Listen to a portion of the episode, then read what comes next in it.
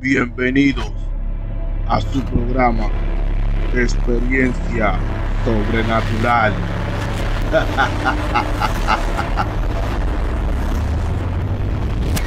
Saludos, bienvenido a su programa Experiencia Sobrenatural con este servidor. Mi nombre es Rep y antes de empezar como siempre quisiera recomendarle el canal, que se suscriban, den like, compartan y dejen sus opiniones en la caja de comentarios. El relato de esta noche nos lo envía Jennifer y cuenta lo siguiente. Verán, en mi casa afuera había un enanito de esos de cemento para adornar. Esta era de mi hermana mayor, porque ella iba mucho con mi papá a la casa donde lo hacía un señor. En fin, el enanito había estado como 30 años ahí. Nuestra situación económica no era muy buena, solo mi mamá trabajaba de maestra. Y luego, cuando me tuvo a mí, se jubiló y vivíamos de su sueldo, porque mi papá no encontraba trabajo. Una vez, no sé cómo, un señor le dijo a mi papá que era por el enano. No sé por qué, pero como que no tiraba malas vibras o algo así. Él le dijo que lo volteara moviendo hacia la pared, como una especie de regaño. Y pues tal vez no fue que como que mejoró la situación, pero pues sí iba todo mejor. Una vez otro señor pasó preguntando si sabían dónde lo vendían a los enanos del cemento. Pero mi papá le dijo que el señor que lo hacía ya no lo hacía. Entonces el Señor le dijo que si algún día le prestábamos el enano para sacarle molde, y mi papá dijo que sí. Esto es lo que me hace dudar si se los robaron o no. De repente un día, tiempo después de lo del Señor, el enano desapareció. Había una señora que pasaba presignándose con el enano porque decía que era Jehová. Y un día pasó y le dijo a mi mamá que el enano ya no estaba. Mi mamá le dijo que no, que ahí estaba, afuera. Pero ella insistió y le dijo que no. Y cuando salió a ver, efectivamente el enano ya no estaba.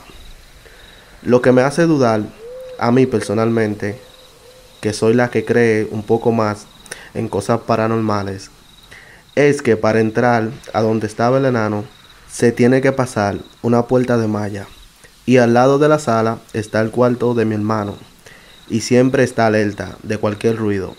Y el enano pesaba muchísimo, entre dos personas costaba moverlo.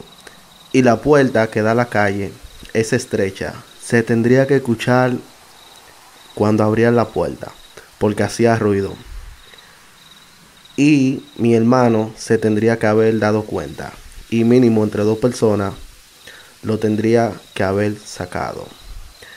Entonces, no sé si lo sacaron en algún momento que nosotros no estábamos. Esto fue hace como cuatro o cinco años. Entonces, no me acuerdo qué pasó esos días o en la noche, pero se tendría que haber escuchado algo. Entonces, mi teoría es que se fue. Se enojó porque lo castigamos y se fue o se lo pudieron haber robado. No sé la verdad. Por eso me pregunto aquí. ¿Por qué una de las preguntas que no me dejan dormir por las noches? Y lo peor es que lo acabábamos de arreglar. Le arreglamos su gorrito que se le había quebrado y lo habíamos pintado. Además, era de mi hermana. Tenía mucho cariño. Cuando le dijimos que ya no estaba, se sintió triste. Y pues sí, después de que ya no estaba, no fue mucho mejor. La siguiente experiencia que nos mandaron dice así. Lo mío no tiene mucho que sucedió. Sentía una vibra extraña en mi habitación y no podía dormir. Cuando concilié el sueño, estaba recostado sobre el lado derecho, dando la espalda a la puerta, y empecé con un sueño lúcido. vi a una sombra y sentí que alguien quería tocarme la espalda. Pero en ese momento desperté de golpe y volteé rápidamente a ver a mi alrededor. La vibra seguía intensa. Mis gatos veían a la puerta. Esa noche traté de dormir, pero me despertaba y estaba alerta. Cuando por última vez estaba por conciliar el sueño, abrieron la otra puerta que tengo de golpe. Grité y manoteé. Mis perros y mis gatos estaban aterrados y ya no pude dormir hasta que vi la luz de la mañana.